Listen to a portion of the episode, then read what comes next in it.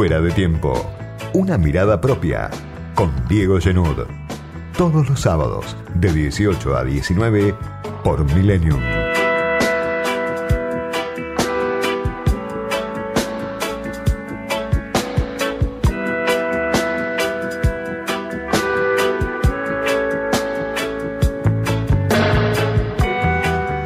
Semana de fotos y de números, porque en los últimos días volvimos a ver el número de la inflación. El gran problema, la gran asignatura pendiente, la gran dificultad estructural de todos los gobiernos, el que dijo Macri que iba a resolver en cuestión de, días, la inflación que terminó con Macri en 53,8%, casi 54%, y que ya había crecido durante los años del kirchnerismo, había sido un problema importante para el kirchnerismo, pero en otro contexto, en un contexto en que los salarios crecían a la par de la inflación o incluso uno o dos puntos por encima. Después de un primer año de pandemia con números bajos de inflación producto de la recesión, otra vez el Frente de Todos choca con esta dificultad que va deteriorando la condición de vida de millones de personas, que va expulsando a la pobreza a millones de personas, pero en un contexto muy distinto al del último cristinismo. Ahora los salarios pierden por goleada con la inflación.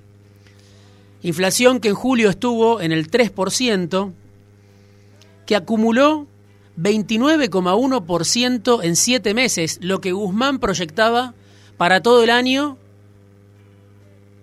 Esa cifra que Guzmán pensaba en 12 meses, bueno, se cumplió en siete meses. Le sobraron cinco meses al ministro de Economía.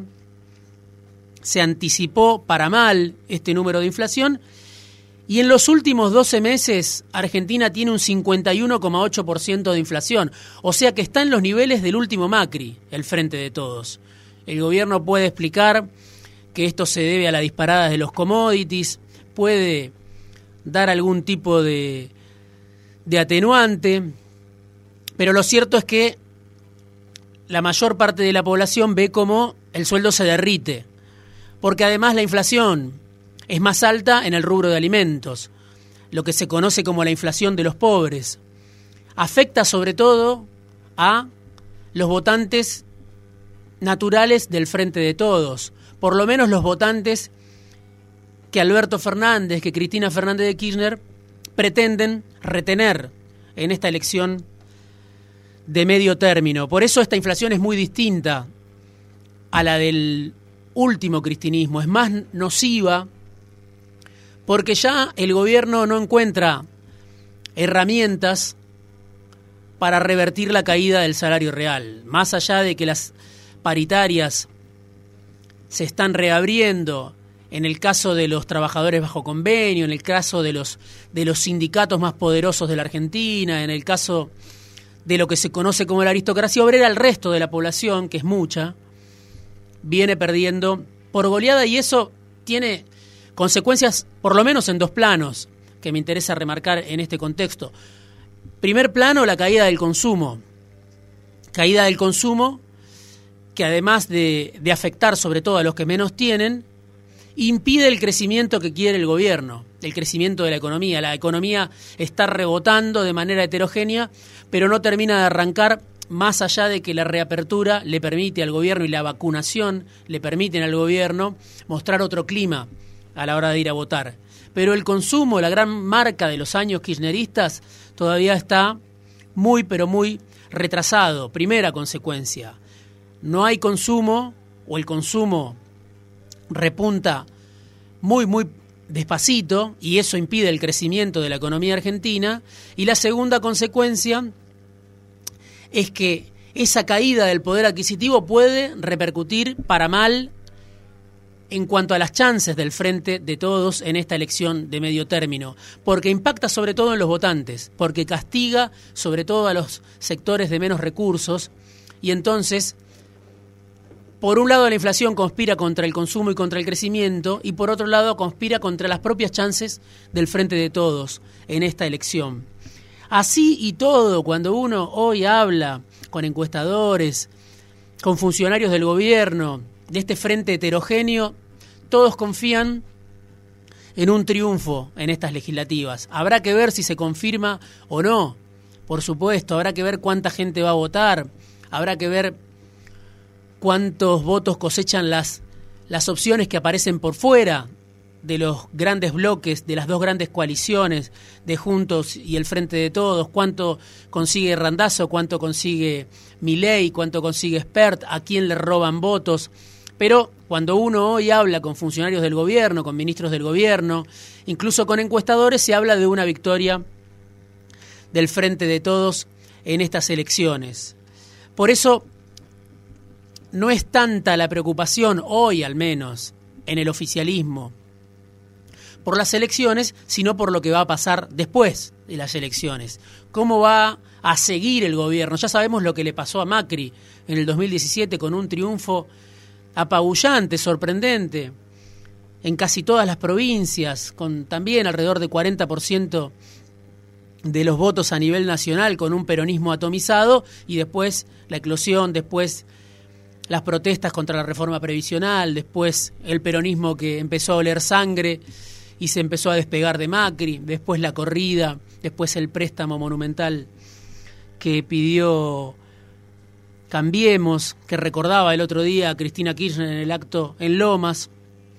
Pero por supuesto los números, porque la Argentina tiene una inflación muy elevada que castiga sobre todo a los que menos tienen y tiene una brecha cambiaria que está en niveles muy altos y que anticipa problemas para el gobierno en este segundo semestre cómo va a llegar el gobierno a fin de año. No solo cómo va a llegar al 14 de noviembre, sino cómo va a llegar a fin de año cuando tiene que pagarle al fondo alrededor de 3.800 millones de dólares. Va a usar la plata del fondo para pagarle al fondo lo que Cristina decía que no quería hacer el gobierno. Finalmente la propia Cristina admite que no queda otro camino.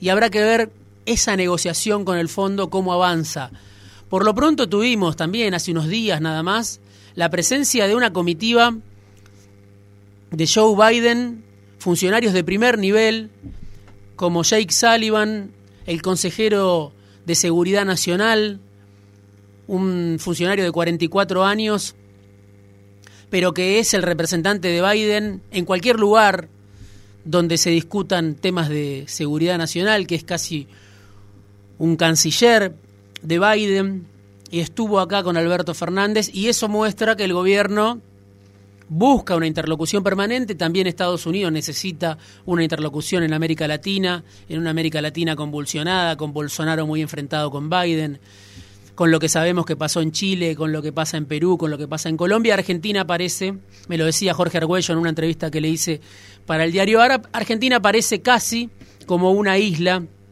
como una posibilidad, se vende a sí mismo además como garante de estabilidad, y el gobierno piensa utilizar eso para ver si el fondo nos tiene piedad, si el fondo tiene alguna, algún tipo de clemencia con la Argentina. Difícil que haya una quita como la que hubo, si no imposible, como la que hubo con los acreedores privados, pero al menos lograr algún tipo de pedaleo, discutir las comas de esa deuda monumental del muerto, del que habló también Cristina en Lomas de Zamora, el muerto que dejó Macri de esa deuda imposible de pagar, que el gobierno de todas maneras está pagando. Por eso, más allá de que el Banco Central recuperó reservas en estos primeros seis meses del año, recuperó como hacía mucho no recuperaba, gracias a la cosecha récord sobre todo, al aumento de la soja, sobre todo. Sin embargo, gran parte de eso que compró el Banco Central fue a pagar deuda. El Frente de Todos vuelve a hacer honor a la tradición del kirchnerismo, la que la propia Cristina planteó en algún momento. Somos pagadores seriales. Bueno, eso no se discute, pero también condiciona al gobierno del Frente de Todos. Son números que condicionan al gobierno más allá de las elecciones Habrá que ver en la provincia de Buenos Aires, donde hay casi 12 millones de personas que van a votar, cómo se expresan. Y ahí está siempre la fortaleza de este peronismo kirchnerista. Pero después habrá que ver cómo sigue la economía, cómo hace el gobierno para llegar con aire al test decisivo, que es el 2023. Y eso empieza a discutirse ya en el frente de todos. Causó mucho ruido en esta semana, por eso hablaba de, de números y fotos. Bueno, por supuesto la foto de Alberto Fernández en Olivo festejando un cumpleaños en plena pandemia, que es una foto que le puede traer consecuencias al gobierno, sobre todo cuando la vean los que viven por fuera de la polarización, los que no están tan convencidos de que el Frente de Todos es la única salida, ni por supuesto están tan convencidos de que vale cualquier cosa antes de que siga en el poder el kirchnerismo a través de esta alianza del Frente de Todos. Pero el resto, los que cumplieron con las restricciones durante la etapa más estricta de la pandemia, seguramente la foto de Alberto Fernández festejando con Fabiola Yáñez en Olivos seguramente no, no, le, no cayó bien en ese sector, en el sector de los neutrales, en el sector de los diletantes, de los que van y vienen y definen la elección desde hace años en la Argentina. Pero otra foto que también habla del futuro, del futuro del gobierno, fue la que eligió la cuenta institucional del PJ para recordar el triunfo del Frente de Todos hace dos años. Una foto en la que no estaba Cristina Kirchner. Difícil que Cristina no esté en la foto. Pero sin embargo, ese día Cristina no estaba, bueno, se explicó, por supuesto, desde el gobierno, había viajado para votar en las PASO de 2019 en Santa Cruz. Pero esa foto expresó una tensión. La cámpora tuiteó, se olvidaron de alguien, empezó una, una discusión, obviamente los medios le dieron difusión, pero estoy seguro, convencido, me lo dicen cerca de Cristina, obviamente cayó mal en Cristina la cámpora tuitea esa foto diciendo se olvidaron de alguien porque había caído mal en la propia vicepresidenta de la Nación que después lo recordó en el acto de, de Lomas. Memoria y amor, dijo, ¿no? En, un acto rodeada de Kisilov, que es su candidato hacia 2023, aunque no aparezca así blanqueado tan claramente.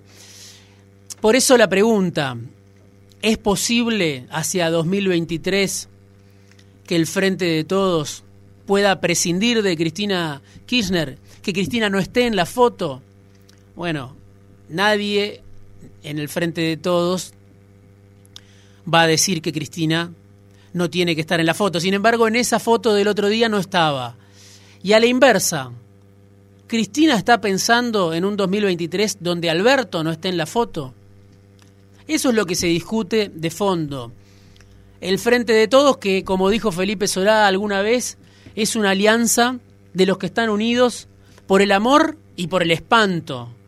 Una alianza de sectores que se enfrentaron mucho, de sectores que se dividieron y eso benefició el triunfo de Juntos por el Cambio, de Cambiemos, de Macri en 2019, pero sectores que además hoy en el gobierno conservan las diferencias.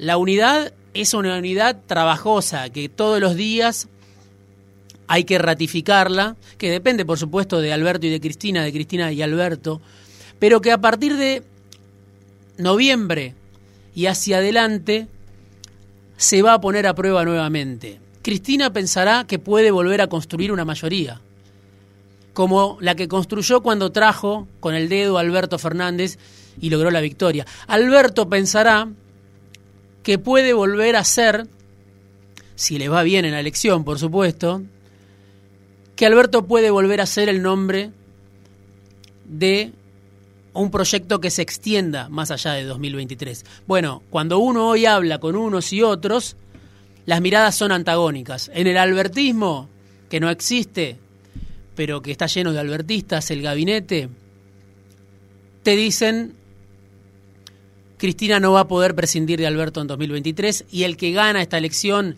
si esta elección se gana para el frente de todos, va a ser Alberto. Y cuando uno habla más cerca de Cristina, ya se están craneando otras posibilidades, con un candidato que está muy claro, hay que seguirla a Cristina nada más. No hace falta demasiada investigación, descifrar demasiado los movimientos, hay que seguirla a Cristina y verla siempre en campaña, en la tercera sección electoral, en el conurbano bonaerense y al lado del gobernador Axel Kisilov, que es su candidato, el que mejor la representa, el que más tiene que ver con el cristinismo que se quedó solo, el que perdió todos los aliados, y el que además más coincidencias tiene con Cristina. Por eso esta semana, donde se vuelve a confirmar el dato de inflación como una realidad que el gobierno no logra doblegar, como una realidad que vuelve a castigar a la base del frente de todos, como una realidad que expulsa a millones de personas a la pobreza porque no se recuperan los ingresos, ese dato con la foto, sobre todo la foto donde Cristina no estaba, anticipan los dos grandes problemas que tiene el Frente de Todos hacia adelante. Uno, la economía, cómo gobernar la inflación en un contexto de escasez, algo que nunca pudo el cristinismo, pero en un contexto ahora todavía peor porque los salarios pierden con la inflación. Y el otro dilema, no económico, sino político, cómo conservar la unidad, la unidad en un contexto en el que una parte del frente de todos piensa que Cristina puede no salir en la foto.